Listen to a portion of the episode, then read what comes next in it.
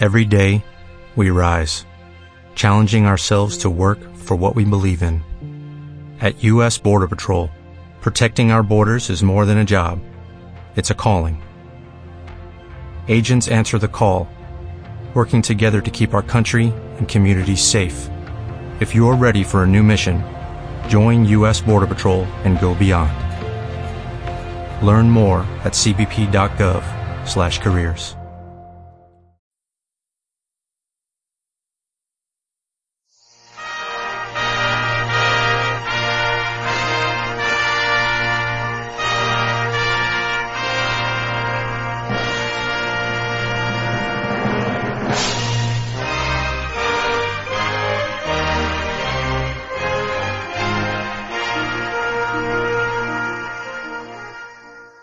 Quisiera por favor que fueran conmigo al libro de Efesios, la carta del apóstol Pablo a los Efesios, capítulo 2, para continuar con nuestra serie de exposiciones en esta carta del apóstol Pablo. Y vamos a leer los versículos 11 al 22. Efesios capítulo 2, versículos 11 al 22. Por tanto, acordaos de que en otro tiempo vosotros los gentiles en cuanto a la carne erais llamados incircuncisión por la llamada circuncisión hecha con mano en la carne. En aquel tiempo estabais sin Cristo, alejados de la ciudadanía de Israel y ajenos a los pactos de la promesa, sin esperanza y sin Dios en el mundo. Pero ahora en Cristo Jesús, vosotros que en otro tiempo estabais lejos, habéis sido hechos cercanos por la sangre de Cristo porque Él es nuestra paz, que de ambos pueblos hizo uno, derribando la pared intermedia de separación, aboliendo en su carne las enemistades, la ley de los mandamientos expresados en ordenanzas, para crear en sí mismos de los dos un solo y nuevo hombre haciendo la paz. Y mediante la cruz reconciliar con Dios a ambos en un solo cuerpo, matando en ella las enemistades. Y vino y anunció la buena nueva de paz a vosotros que estabais lejos y a los que estaban cerca, porque por medio de él los unos y los otros tenemos entrada por un mismo espíritu al Padre. Así que ya no sois extranjeros ni advenedizos de los apóstoles y profetas, siendo la principal piedra del ángulo Jesucristo mismo, en quien todo el edificio, bien coordinado, va creciendo para ser un templo santo en el Señor, en quien vosotros también sois juntamente edificados para morada de Dios en el Espíritu.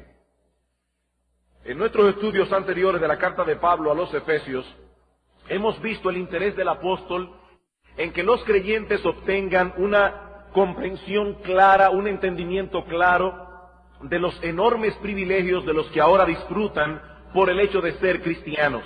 Los creyentes Hemos sido elegidos por Dios desde antes de la fundación del mundo para ser adoptados como sus hijos.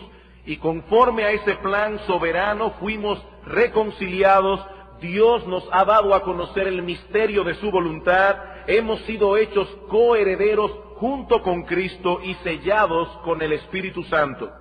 Nadie en el mundo posee los privilegios que tienen los cristianos privilegios que se nos han otorgado sin merecerlos en absoluto, como vimos en nuestro sermón anterior hace unos domingos atrás, en Efesios capítulo 2, los versículos 1 al 10.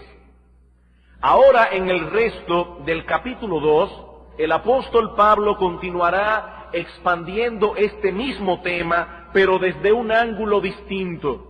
Hasta este momento él había contemplado a los cristianos como individuos salvados por gracia por medio de la fe. Pero ahora va a contemplar a estos mismos individuos como parte de una comunidad de creyentes. Los privilegios que Pablo menciona a partir de Efesios 2, versículo 11, son colectivos, privilegios que vienen a nosotros como parte del pueblo de Dios que es la iglesia. Hermanos, aunque fuimos salvados como individuos, no fuimos salvados para ser individualistas, sino para formar parte de una comunidad. Y así como debemos considerar como un gran privilegio el hecho de haber sido salvados individualmente para conocer a Dios y tener comunión con Él, así también debemos considerar como un enorme privilegio el hecho de formar parte de ese organismo vivo que es la iglesia. La iglesia no es algo incidental o de poca importancia para los hijos de Dios. La Biblia nos enseña que esta es el cuerpo de Cristo, el organismo por medio del cual nuestro Salvador opera en este mundo. Estar en Cristo es equivalente en la escritura a estar en la iglesia. Amar a Cristo es amar la iglesia, preocuparse por ella, involucrarse en ella. Y si ha habido una historia, una época en la historia del cristianismo donde esta verdad debe ser claramente enfatizada, es precisamente esta en la que nos ha tocado vivir y ministrar. Hermanos, el individualismo de nuestra generación ha permeado el supuesto cristianismo de muchos, de tal manera que no pocos hoy día pretenden ser cristianos mientras descuidan al mismo tiempo su relación con la iglesia. Amados hermanos, esta es una completa distorsión del cristianismo bíblico. La vida cristiana no fue diseñada para desarrollarse en aislamiento. Nuestra relación con Dios y con su pueblo se encuentran íntimamente relacionadas la una con la otra, de manera que no podemos separarlas. Es un enorme privilegio estar en Cristo. Es un enorme privilegio estar en su iglesia, aun a pesar de las debilidades e imperfecciones que manifiestan todas las congregaciones locales de este lado del cielo. Hermanos, no existe la iglesia perfecta, no de este lado del cielo. Pero aún así es un privilegio ser miembro de ella. Y en este pasaje que vamos a considerar hoy con la ayuda de nuestro Dios, el apóstol Pablo quiere hacernos conscientes de esta realidad debemos dar muchas gracias a Dios por la comunión que disfrutamos con Él en Cristo, pero debemos darle muchas gracias también por el hecho de que ahora formamos parte de su pueblo, porque ahora somos miembros de su iglesia. ¿Y qué cosa es la iglesia? ¿Qué de particular, de, particular tiene esta entidad que la hace tan importante? Porque es un privilegio ser parte de la iglesia. Pablo responde en nuestro, texto, en nuestro texto que la iglesia es una comunidad de gente redimida que ha sido reconciliada con Dios y donde sus componentes han sido también reconciliados y unificados entre sí. El tema del sermón de hoy es precisamente reconciliación y unidad en el cuerpo de Cristo. Hemos sido reconciliados con Dios, ahora hemos sido reconciliados unos con otros y unidos entre sí. Esa es básicamente la enseñanza de este pasaje. Y para que podamos apreciar en toda su dimensión el privilegio que significa formar parte de la iglesia, en los versículos 11 al 12 de nuestro texto, Pablo nos recuerda la condición tan terrible en que nos encontrábamos antes de venir a Cristo y venir a ser parte del pueblo de Dios, y luego compara esta condición en los versículos 13 al 22 con el cambio radical de posición que se nos ha otorgado ahora a nosotros que estamos en Cristo. Veamos entonces, en primer lugar, nuestra condición anterior nuestra condición anterior. Dice Pablo en el versículo 11, por tanto, acordaos de que en otro tiempo vosotros, los gentiles en cuanto a la carne, erais llamados incircuncisión. Pablo abre esta sección con la cláusula conectiva por tanto. Lo que él va a decir a continuación se encuentra íntimamente ligado con todo lo que ha venido diciendo antes. ¿Y cuál es el tema? de la sección anterior, la extraordinaria obra de la gracia de Dios en nuestras vidas, aun cuando estábamos muertos en nuestros delitos y pecados. Efesios capítulo 2, versículos 1 al 3. Y Él os dio vida a vosotros cuando estabais muertos en vuestros delitos y pecados, en los cuales anduvisteis en otro tiempo, siguiendo la corriente de este mundo, conforme al príncipe de la potestad del aire, el espíritu que ahora opera en los hijos de desobediencia, entre los cuales también todos nosotros vivimos en otro tiempo, en los deseos de nuestra carne, haciendo la voluntad de la carne y de los pensamientos, y éramos por naturaleza hijos de ira, lo mismo que los demás. Versículo 11, por tanto, acordaos de que en otro tiempo, etcétera, etcétera. Dice Pablo, acordaos, acordaos de lo que erais en otro tiempo. Es saludable que ustedes recuerden estas cosas. Vuestro caso era realmente desesperado. Estabais muertos en vuestros delitos y pecados, como todos los hombres lo están pero por pertenecer al mundo gentil, por el hecho de que no eran israelitas, vuestra condición era aún peor. Esta iglesia estaba formada mayormente por personas no judías. Y Pablo dice, ustedes estaban muertos en vuestros delitos y pecados, pero por ser gentiles, no judíos, vuestra condición era aún peor y no deben olvidarlo, dice Pablo. Acordaos de eso. Acordaos de lo que erais vosotros los gentiles en cuanto a la carne. Y Pablo menciona dos aspectos que afectaban a esta gente de manera particular, lo mismo que a nosotros, que yo sepa aquí no hay ningún judío, todos nosotros, la mayoría, somos gentiles. Y Pablo menciona dos aspectos que afectaban a esta gente de manera particular y que nos afectan a la mayoría de nosotros por ser gentiles, por no pertenecer al pueblo de Israel. En primer lugar, Pablo dice aquí en el versículo 11 que los gentiles sufrían de alienación social. Los gentiles sufrían de alienación social. Acordaos de que en otro tiempo vosotros, los gentiles en cuanto a la carne, erais llamados incircuncisión por la llamada circuncisión hecha con mano en la carne.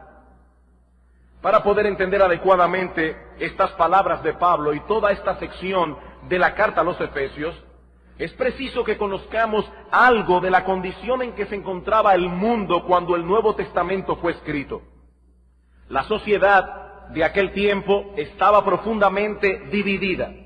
Los hombres se habían encargado de construir grandes barreras que separaban unos de otros y la iglesia de Cristo en sus primeros años tuvo que lidiar con esta dificultad. Una de esas grandes barreras era la esclavitud. Algunos hombres eran libres, otros eran esclavos.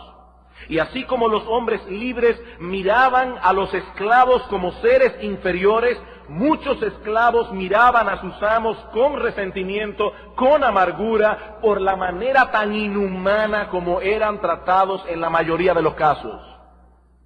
Otra barrera de aquellos días era la de los sexos. La barrera de los sexos. Las mujeres eran vistas en aquel tiempo como ciudadanos de segunda, tercera o cuarta categoría. Y muchos esposos trataban a sus esposas solo un poco mejor de como trataban a sus esclavos. Las mujeres en aquellos días prácticamente no tenían derecho alguno. Un hombre podía prestarle su esposa a un amigo si quería. No tenían derecho. Tristemente, muchas mujeres hoy día no tienen ni idea, no tienen ni idea de las bendiciones colaterales que han recibido por la influencia del Evangelio en el mundo occidental. No tienen ni idea. Pero ese no es nuestro tema hoy. También existía en aquel tiempo una profunda división étnica. Por un lado estaban los griegos, enorgullecidos de su cultura y su desarrollo intelectual, y consideraban a todos los demás como bárbaros. Para los griegos el mundo tenía dos clases, o tú eras griego o eras bárbaro. Por el otro lado estaban los romanos, y su orgullo de ser ciudadano de aquel gran imperio que gobernó al mundo completo por varias centurias. Y finalmente estaban los judíos, que por una mala comprensión de sus privilegios como pueblo del pacto, habían desarrollado un orgullo religioso que llevó a muchos de ellos a menospreciar a los gentiles, a todos los que no eran judíos. En el peor de los casos, aborrecían a los gentiles. Y es precisamente acerca de esta última barrera que Pablo habla en nuestro texto a esta iglesia donde la mayoría, al igual que nosotros, provenía del mundo gentil. Los judíos llevaban en su cuerpo la marca de pertenecer al pueblo del pacto. ¿Y cuál era esa marca? La circuncisión. La circuncisión. Y menospreciaban a todos aquellos gentiles que no gozaban de sus privilegios religiosos. Para muchos judíos los gentiles no eran más que perros, perros con los que debían tener muy poco contacto. Era tal la separación que había entre estos dos pueblos que si un judío entraba en la casa de un gentil quedaba ceremonialmente inmundo. Por eso aquellos que fueron al patio de Pilato no quisieron entrar en su residencia cuando fueron a acusar a Cristo, para no quedar inmundos y así poder tomar la Pascua en la tarde. Ni aún era permitido a un judío asistir a una mujer gentil en su labor de parto. Y si a un judío se le ocurría casarse con una mujer gentil, su familia ipso facto la consideraba como muerto, como si hubiese muerto. Los que recuerdan aquella famosa película El violinista en el tejado recordarán una situación como esta. Es acerca de esta alienación social de la que Pablo está hablando aquí. El prejuicio que existía en contra de los gentiles incircuncisos por parte de los judíos era sumamente profundo. Ellos eran la circuncisión, el pueblo del pacto, los descendientes de Abraham, el amigo de Dios. Pero todos los demás eran incircuncisos. No tenían ese privilegio. Los gentiles estaban alienados, separados, tratados como una raza de gente inferior. Pero el problema de ellos no era solo de tipo social, sino también espiritual. Versículo 12. En aquel tiempo estabais sin Cristo, alejados de la ciudadanía de Israel y ajenos a los pactos de la promesa, sin esperanza y sin Dios en el mundo alienados socialmente, alienados espiritualmente. Aunque los gentiles no eran inferiores en modo alguno en relación con el pueblo de Israel, ciertamente ellos estaban en desventaja. Y Pablo menciona aquí cinco aspectos distintos de esa alienación espiritual que sufrían los gentiles en contraposición a todos los privilegios que gozaban los judíos por pertenecer al pueblo del pacto. En primer lugar, estos gentiles estaban sin Cristo. Sin Cristo. No tenían conexión alguna con el Mesías prometido en el Antiguo Testamento. Ese Mesías que los judíos piadosos esperaban con todas sus fuerzas. Todos los sacrificios, ritos, ceremonias del Antiguo Testamento señalaban hacia Cristo. Y todos los judíos que fueron salvos en aquel tiempo se salvaron porque creyeron en esa promesa. Desde Adán hasta que Cristo vuelva, todos los hombres se salvarán por la fe. Antes de Cristo se salvaban por el Mesías que habría de venir, ahora por el Mesías que ya vino, pero todos por la fe. Pero los gentiles estaban completamente ajenos a estas cosas. Ellos estaban sin Cristo. Ellos no sabían nada del Mesías prometido, nada de la obra que él habría de realizar para dar por terminado el pecado y todas sus terribles consecuencias.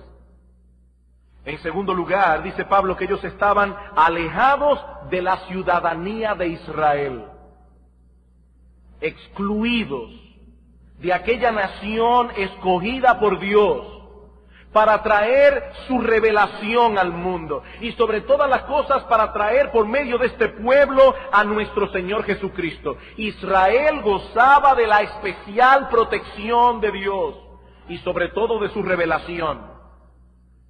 Era una ventaja ser judío, dice Pablo en Romanos 3 en aquel tiempo.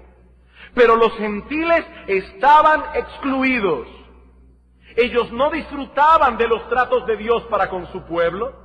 Ellos no conocían nada de esas leyes justas que Dios había dado por medio de Moisés, nada de las profecías, nada de las promesas de Dios. Estaban sumidos en las más densas tinieblas y oscuridad, excluidos de la ciudadanía de Israel. En tercer lugar, dice Pablo, estaban ajenos a los pactos de la promesa.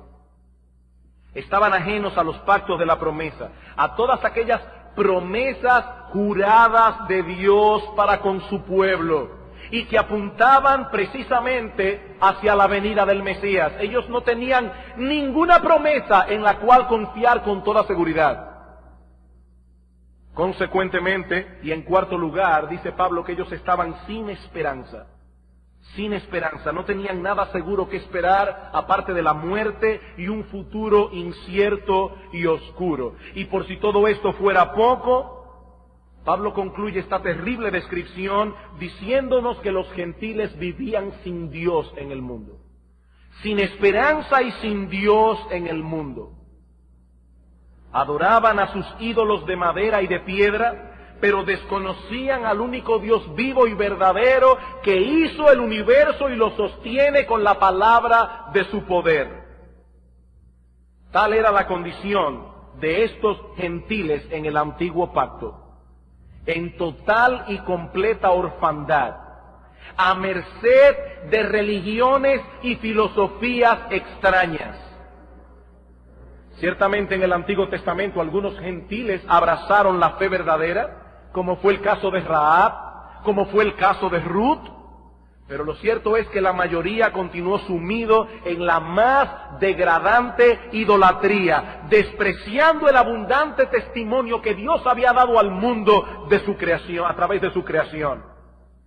Como dice Hendrickson, fueron semejantes a marineros que sin brújula ni guía se hallaban a la deriva en una nave sin timón, en noche sin estrellas, en medio del tempestuoso mar, lejos del puerto. Así estaban los gentiles. No solo los gentiles que vivían en Éfeso, los gentiles en el mundo entero. Mis amados hermanos, esa era la condición de nuestros indios antes de la llegada del Evangelio a estas tierras ellos estaban sin Cristo, sin ciudadanía, sin promesa, sin esperanza y sin Dios. Y así estaríamos todos nosotros hoy. Si Dios no hubiese tenido misericordia de esta isla y hubiese enviado misioneros que con mucho esfuerzo y en medio de grandes dificultades y sufrimientos trajeron el Evangelio de Cristo hasta aquí.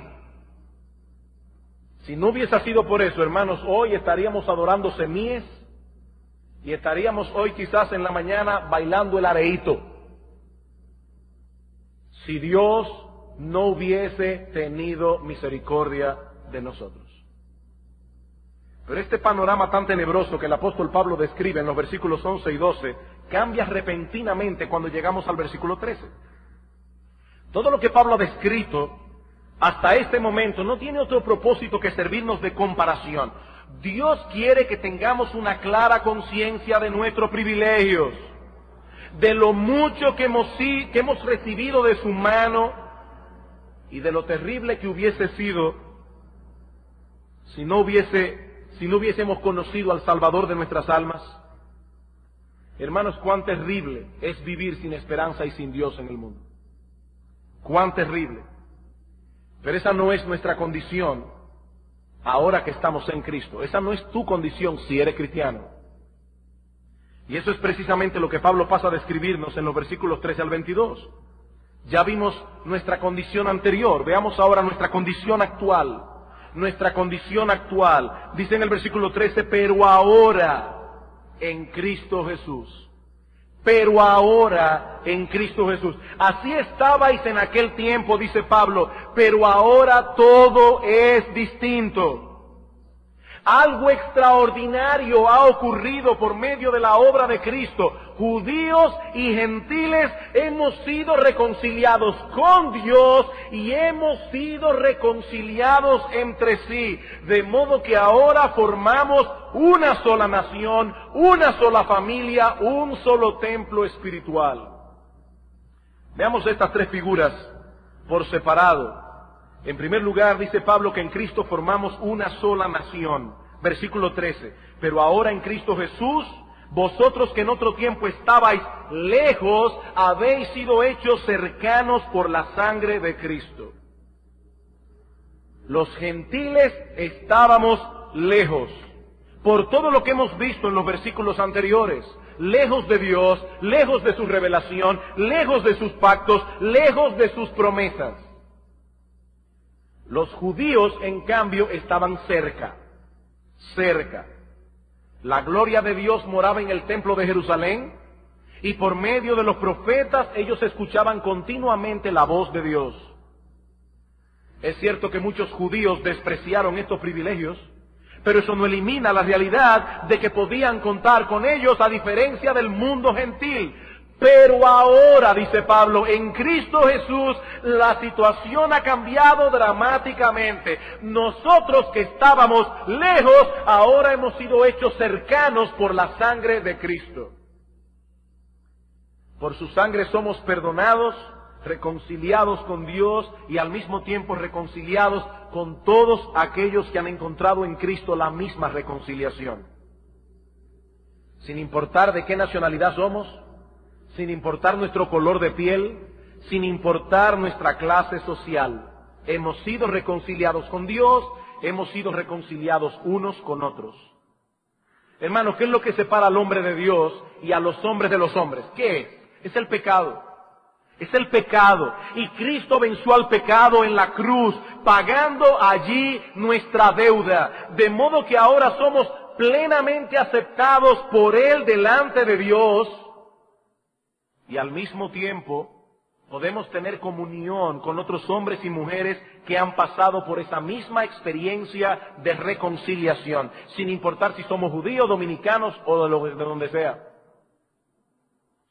Es en ese sentido que dice Pablo en el versículo 14 que Cristo es nuestra paz.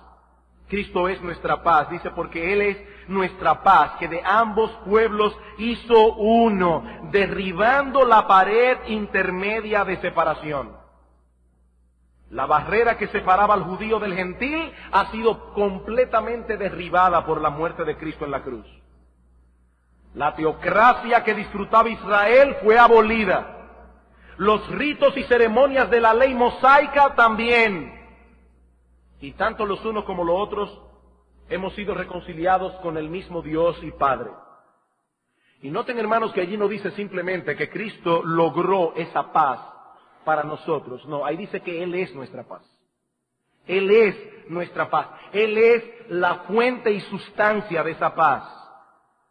Lo que la ley de Moisés no podía hacer, ni lograr ninguna religión o mérito humano es logrado plenamente en Cristo. Reconciliación vertical, reconciliación horizontal. Dice Pablo, de ambos pueblos, judíos y gentiles, Dios hizo uno. Dios formó con ambos una unidad.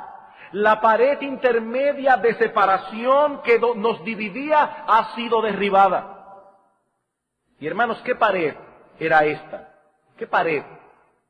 Bueno, Pablo puede estarse refiriendo aquí a la pared que separaba a los judíos de los gentiles en el templo de Jerusalén.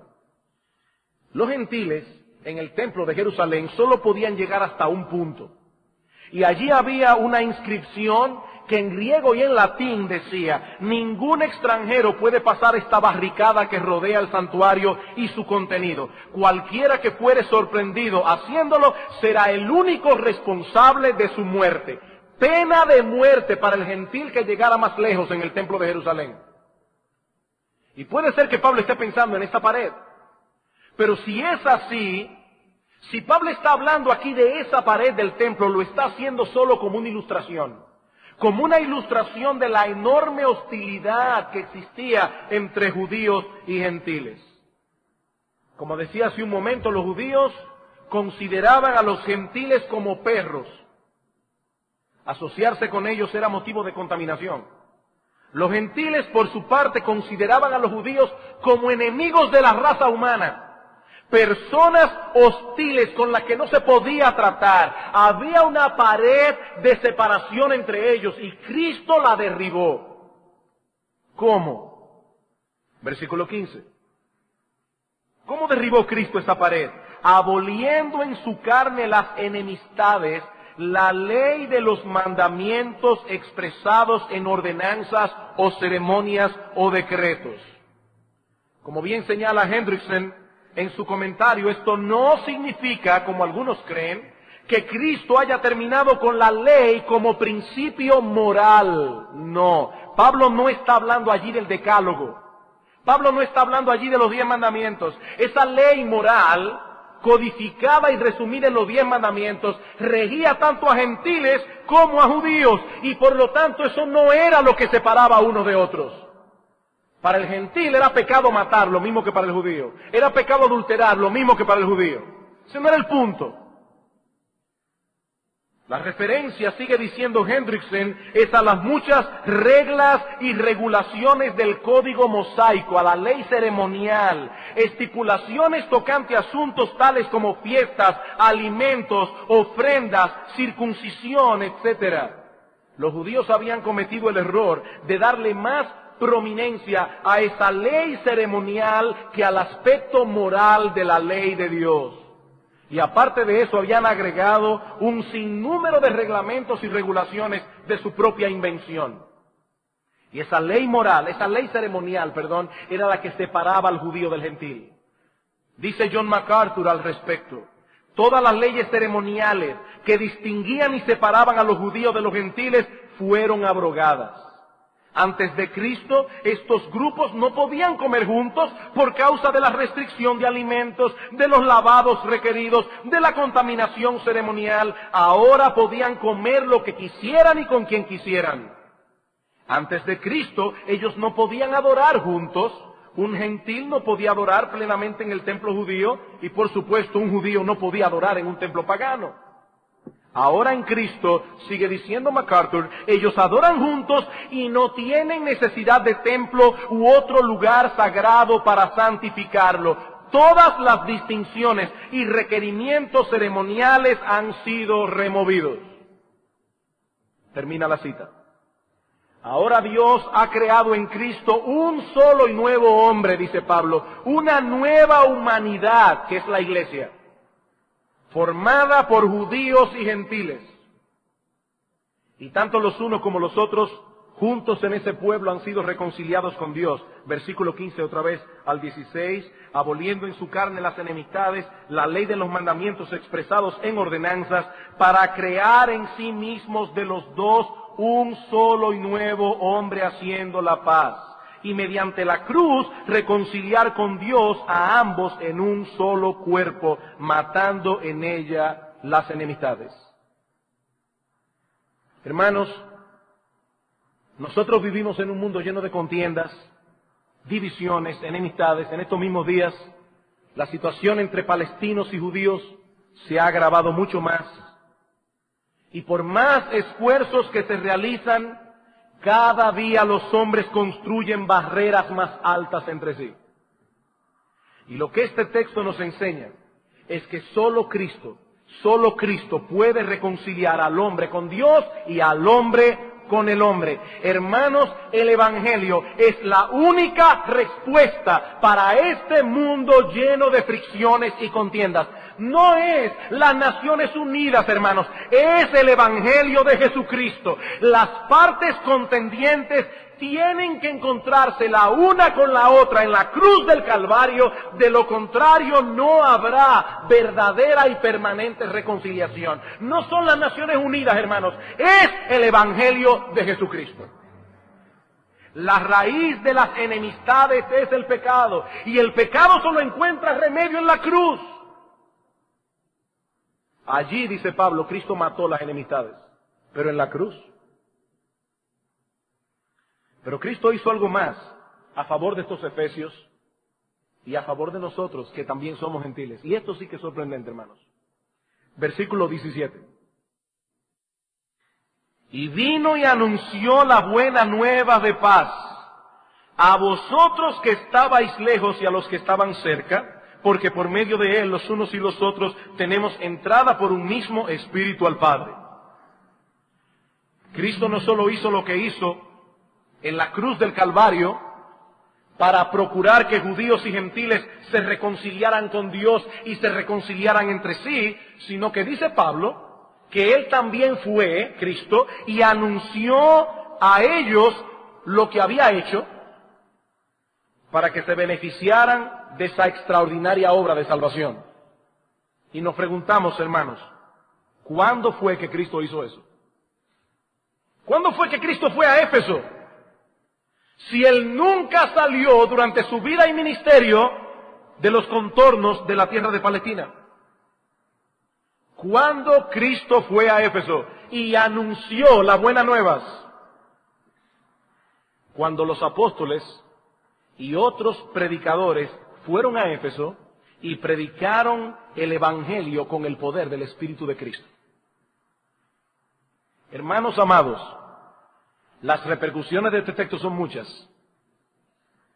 Cuando la palabra de Cristo es expuesta correctamente y el Evangelio de Cristo es fielmente proclamado, es la voz de Cristo mismo la que resuena desde el púlpito.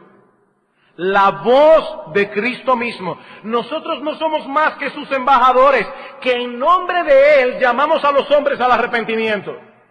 Pero es Cristo es Cristo quien está enviando su voz. Dice Pablo en 2 Corintios 5:20, así que somos embajadores en nombre de Cristo, como si Dios rogase por medio de nosotros. Os rogamos en nombre de Cristo, reconciliados con Dios. Nosotros estamos trayendo el mensaje de un rey. Somos simplemente sus embajadores. Es en el nombre de Cristo que proclamamos este evangelio. Es en su nombre que llamamos a los pecadores al arrepentimiento. Es su voz la que obra en el corazón de los hombres por medio de la predicación de la palabra. Vamos por un momento a Romanos capítulo 10. Romanos capítulo 10. Un texto muy conocido, pero que contiene un pequeño detalle que a veces pasamos por alto. Dice el apóstol Pablo en el versículo 14 de Romanos 10, ¿cómo pues invocarán a aquel en el cual no han creído?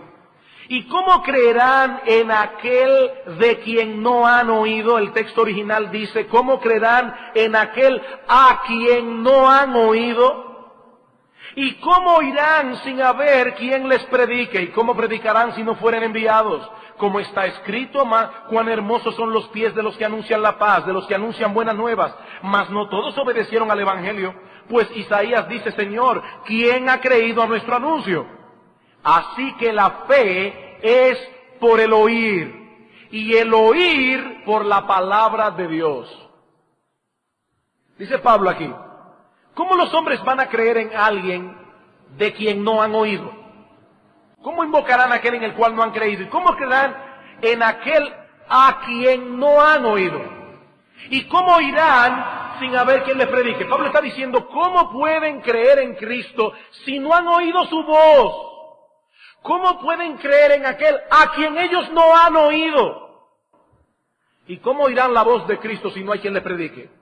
Así que la fe es por el oír. Y el oír por la palabra de Dios. Yo siempre que leí este texto de Romanos me causaba confusión. Porque yo decía, ¿por qué Pablo no puso allí simplemente que la fe es por el oír la palabra de Dios? Pero eso no es lo que el texto dice. Ahí dice que la fe viene por el oír. El oír qué cosa? La voz de Cristo de la que él habló en el versículo 14. Y el oír la voz de Cristo es a través de la predicación de la palabra de Dios. Así que la fe viene por el oír. Y el oír, el oír la voz de Cristo por la predicación de la palabra de Dios. Hermanos, no es cosa ligera lo que ocurre cada domingo en las iglesias de Cristo. Dios se hace presente en el culto de adoración y la voz de su Hijo es escuchada cuando la palabra es fielmente expuesta. Como alguien ha dicho, aquellos que rechazan el Evangelio no están rechazando al predicador que lo trae, sino al Hijo de Dios mismo. Dice el Señor en Lucas 10, 16, el que a vosotros oye, a mí me oye.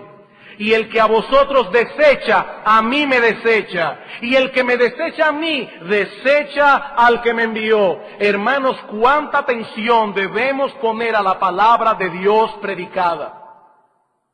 cuánta atención. Ciertamente el predicador tiene sobre sus hombros una enorme responsabilidad. Él tiene que interpretar adecuadamente el texto bíblico y traspasar fielmente la mente de Cristo a la iglesia a través de la exposición de la palabra. Eso es una enorme responsabilidad.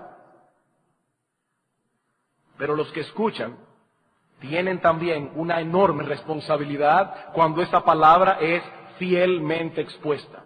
Atender a esa predicación como si fuera la voz de Cristo mismo.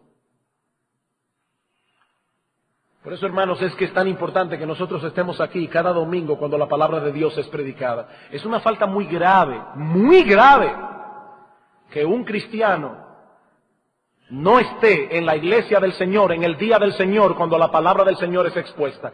Dios mismo desciende del cielo a hacerse presente en medio de su pueblo y la voz de Cristo resuena en su congregación. Y una persona que dice ser cristiana no estaba aquí para oírla. Eso es grave. Es grave no venir a la iglesia con un oído preparado, porque tú puedes estar allí con tu cuerpo. Como me decía un joven que luego vino al conocimiento del Señor, me decía, pastor, cuando yo llegaba a la iglesia me apagaba. Me apagaba. La voz de Cristo está resonando y él está apagado, no está oyendo. Es por eso, hermanos, que tratamos de evitar cualquier distracción. No es por necedad que decimos lleven a sus niños al baño en el tiempo de receso. Es que cuando alguien se para por aquí sin ninguna motivación muy urgente, porque entendemos que puede haber un problema real, y lo hay. Pero hermanos, cuando un jovencito, un niño, un varón, adulto se para, distrae a mucha gente. Mucha gente es distraída. No es por necedad, cuando alguien pasa por esa ventana caminando, distrae. Mientras la voz de Cristo está resonando y ese jovencito que se paró al baño perdió, se desconectó. Y nosotros como padres tenemos que estar conscientes de eso para evitar que eso ocurra a menos que no sea necesario. Es la voz de Jesucristo resonando en medio de su pueblo.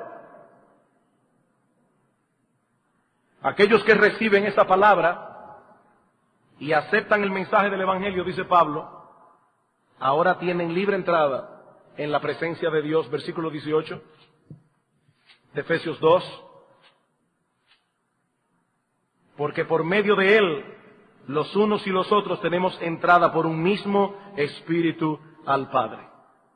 Y esa palabra que Pablo usa aquí y que en nuestras versiones se traduce como entrada, hace referencia a la labor que hacían algunos oficiales de la corte en aquellos días para introducir a una persona en la presencia del rey. Tales personas no podían tener acceso si no les fuese permitido por este oficial. Bueno, pues de igual manera, nosotros no podemos estar en la presencia de Dios por nosotros mismos, pero Cristo, Cristo nos ha introducido al lugar santísimo. Por medio de Él tenemos libre entrada en el trono mismo de Dios. Cuantas veces queramos, cuantas veces lo necesitemos. Y ya no importa si somos judíos o somos gentiles, si nacimos en Belén o en San Juan de la Maguana o en cualquier otro lugar, lo único que importa es estar en Cristo. Lo único que importa es estar en Cristo, porque todos los que ahora están en Él forman parte del verdadero Israel. Versículo 19.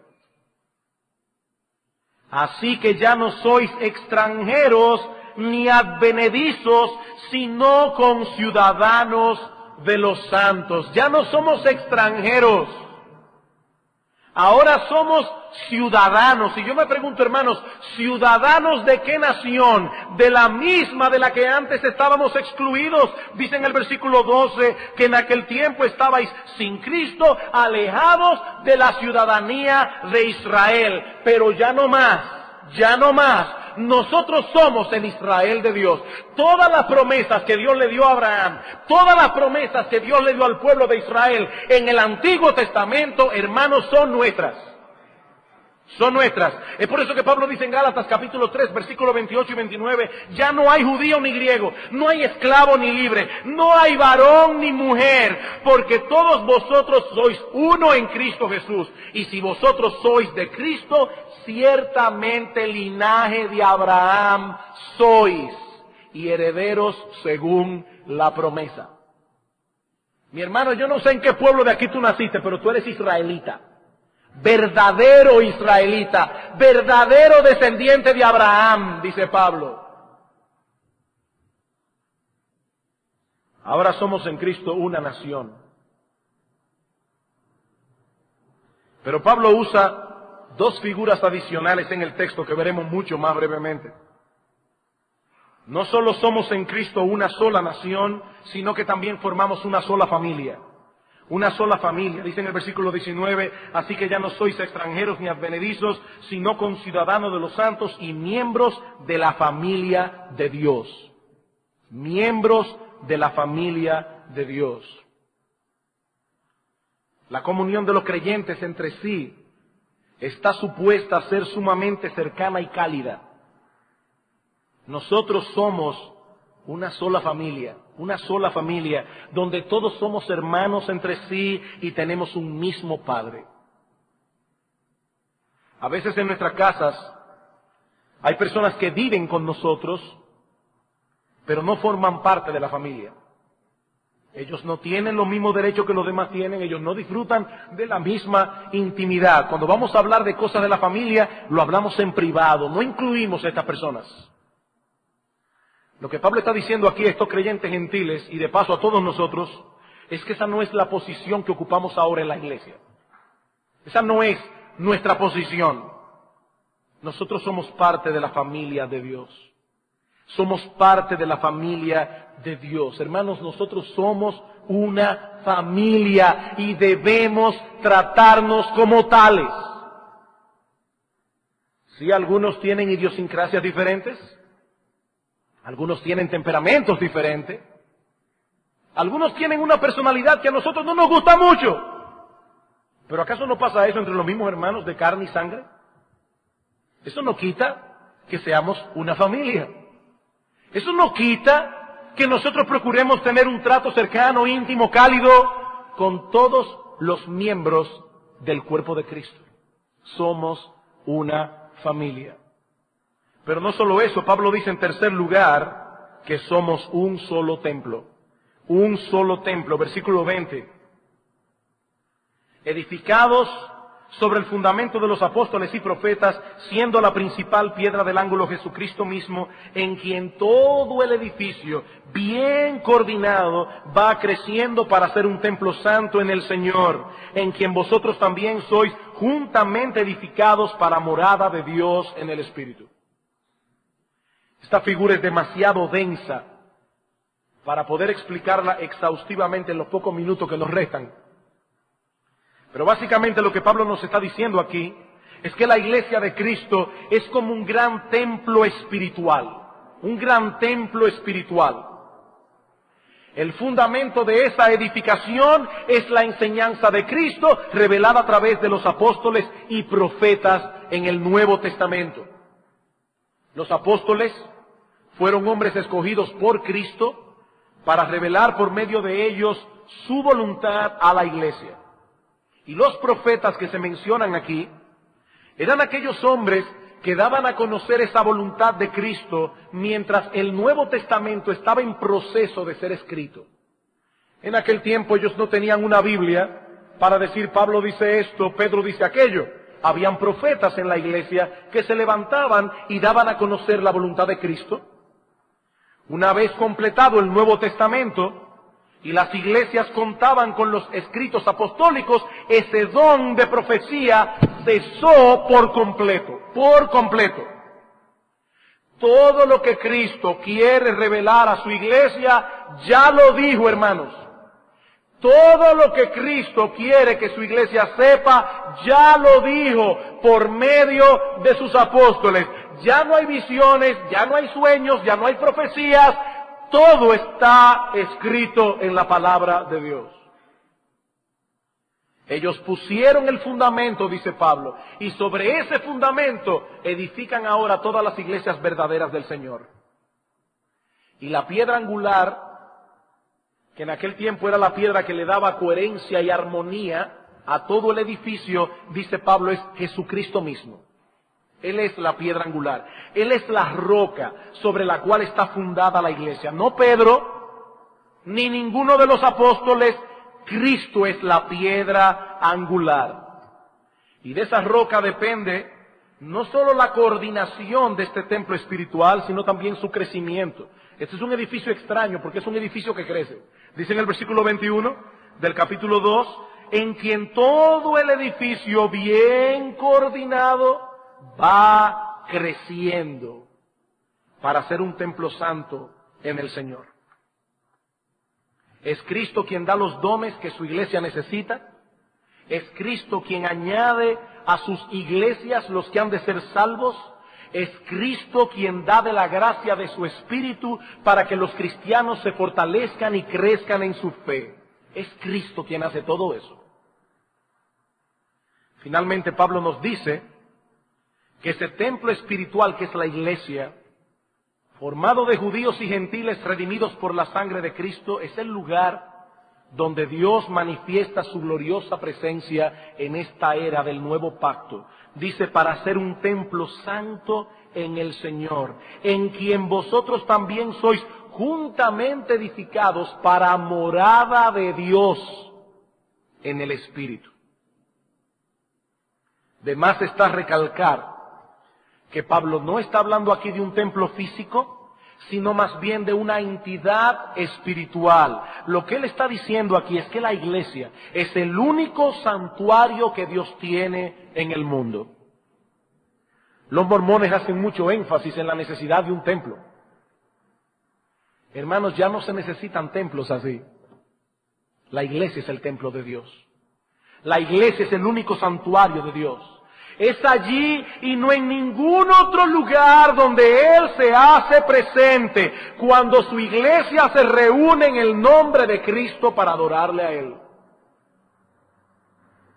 Y nosotros los creyentes somos las piedras vivas de ese templo. Qué privilegio, hermanos. Qué privilegio. Cristo nos sacó del fango, nos pulió y ahora nos ha hecho parte de un gran templo, la iglesia de Cristo. Para concluir, quisiera traer unas breves palabras de aplicación en torno a la enseñanza de este pasaje. En primer lugar, este pasaje nos muestra la enorme importancia de la iglesia en el plan redentor de Dios. Este pasaje nos muestra la enorme importancia de la iglesia en el plan redentor de Dios. Amados hermanos, Cristo fue a la cruz no sólo para que individuos fuesen salvos por su gracia, sino para formar con esos individuos un pueblo. Ese pueblo es el Israel de Dios del nuevo pacto, su especial tesoro, el lugar donde Dios manifiesta su gloriosa presencia cada primer día de la semana, cuando los miembros de la familia se reúnen en el nombre de Cristo para adorar a Dios por medio de Él.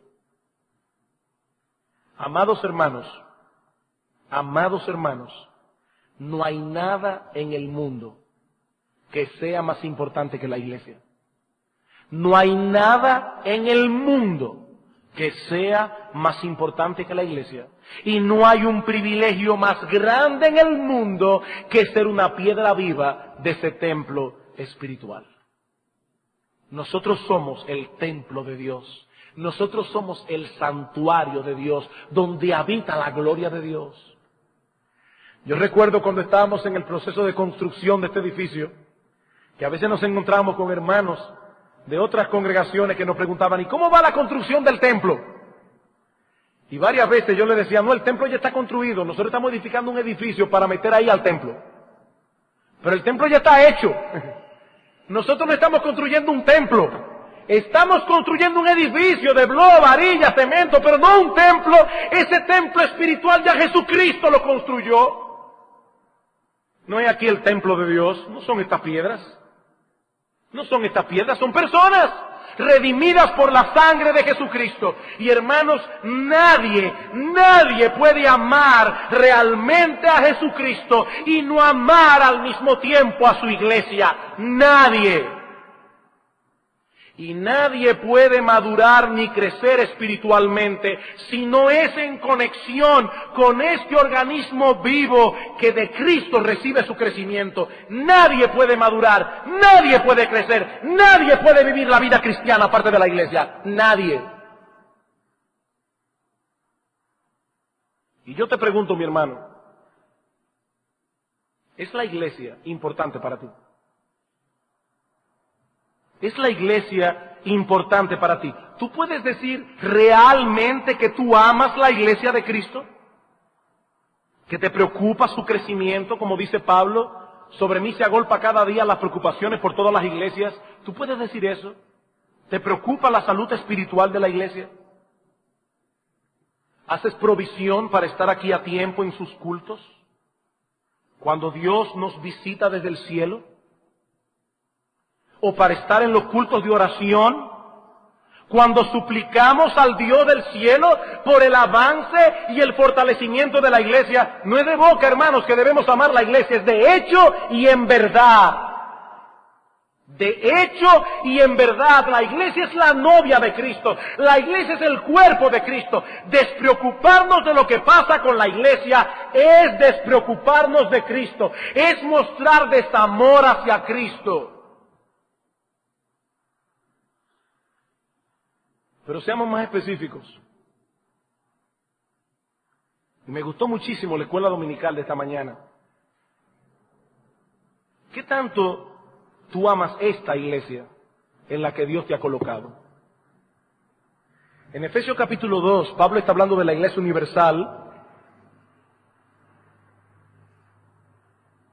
pero Cristo hace su presencia en las iglesias locales que son el microcosmos de esa iglesia universal, cada domingo en la mañana. Cuando Pablo dice en 1 Timoteo capítulo 3 versículo 14, esto te escribo aunque tengo la esperanza de ir pronto a verte, para que si tardo sepas cómo debes conducirte en la casa de Dios, que es la iglesia del Dios viviente, columna y baluarte de la verdad. Pablo no está hablando allí de la iglesia universal, él está hablando de la iglesia local y dice que esa iglesia es la casa de Dios, es el santuario de Dios, el lugar donde mora y habita la gloria de Dios. Y yo te pregunto, mi hermano, ¿Qué tanto tú amas esta iglesia? Sin ser sectaristas, sin pensar que es la mejor iglesia del mundo porque no lo es. Aquí no estamos hablando de ese amor sectarista y orgulloso, estamos hablando de un amor bíblico correcto. Yo debo amar mi iglesia, yo debo amar ese lugar a donde el Espíritu Santo me colocó como una piedra viva. Y es aquí mayormente en la iglesia local, no en la universal, donde yo voy a mostrar mi amor a Cristo mostrando amor por mis hermanos. Es muy fácil decir yo amo a la iglesia universal. No es esta iglesia, la, esta, la que tú estás viendo con tus ojos aquí reunida, imperfecta como es, imperfecta como es, con sus debilidades como las que tiene. ¿Tú amas la iglesia donde Cristo te colocó? Mi hermano, ¿qué estás haciendo tú para que esta iglesia siga creciendo? ¿Qué estás haciendo tú para que esta iglesia pueda llevar a cabo su ministerio? ¿Qué estás haciendo tú para que esta iglesia se fortalezca? Como decía Eduardo esta mañana, el pastor Saladín, este es un buen momento para hacer ese propósito. ¿Qué tú vas a hacer con tus dones este año? ¿Qué tú vas a hacer los miércoles en el culto de oración? ¿Qué tú vas a hacer a las nueve y cuarto de la mañana cuando comienza la escuela dominical? ¿Qué tú vas a hacer el resto de la semana? Por la iglesia de Jesucristo. ¿Qué tú vas a hacer este año 2001 y el resto de tu vida? ¿Qué estás haciendo tú por esta iglesia, mi hermano? ¿Qué estás dejando de hacer por esta iglesia? Hay cosas que hay que hacer, hay cosas que hay que dejar de hacer para que el testimonio de la iglesia no sea marchitado. ¿Qué estás haciendo? ¿Qué estás dejando de hacer? Pero en segundo lugar, este pasaje nos muestra también la enorme importancia de la unidad en la iglesia. La enorme importancia de la unidad en la iglesia. Puede ser que algunos hayan estado pensando, mientras se exponía el texto. ¿Y qué tiene que ver todo esto con nosotros hoy, de judíos y gentiles? Eso ya no es un problema actualmente, por lo menos no aquí en República Dominicana. Si viviéramos en Palestina, pero no aquí. Amados hermanos, la enseñanza de esta porción de la carta a los Efesios sigue tan vigente hoy como el día que Pablo la escribió. Los hombres han seguido levantando barreras entre unos y otros. Algunos levantan la barrera del color, otros la barrera de las clases sociales, otros la barrera raciales y nacionales, pero ninguna de esas barreras deben separar a los hermanos en Cristo, sean ricos o pobres, sean blancos o negros, sean dominicanos, norteamericanos o haitianos, sean laicos o del clero. Si estamos en Cristo, pertenecemos a la misma familia, a la misma nación, al mismo templo espiritual, y debemos manifestar, hermanos, esa relación filial a través de una relación cálida y tierna con nuestros hermanos, con todos ellos, con todos ellos. Amados hermanos, no volvamos a levantar entre nosotros las barreras que Cristo derribó. No volvamos a levantar entre nosotros las barreras que Cristo derribó, porque a Él le costó su preciosa sangre.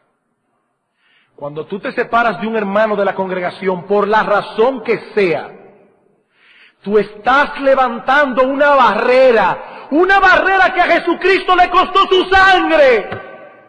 Una barrera por la que Cristo murió para que nunca jamás vuelva a levantarse en medio de su pueblo.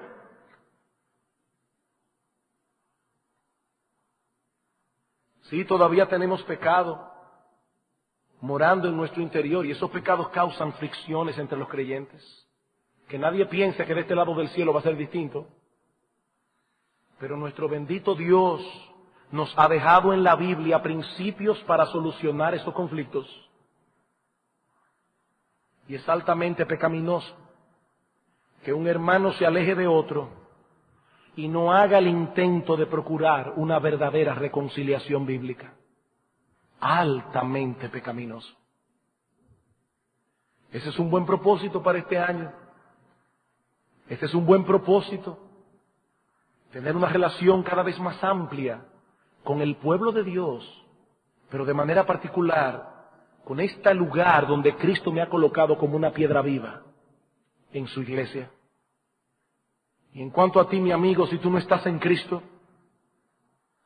mi amigo entiende la terrible condición en que te encuentras y que Pablo describe en el versículo 12.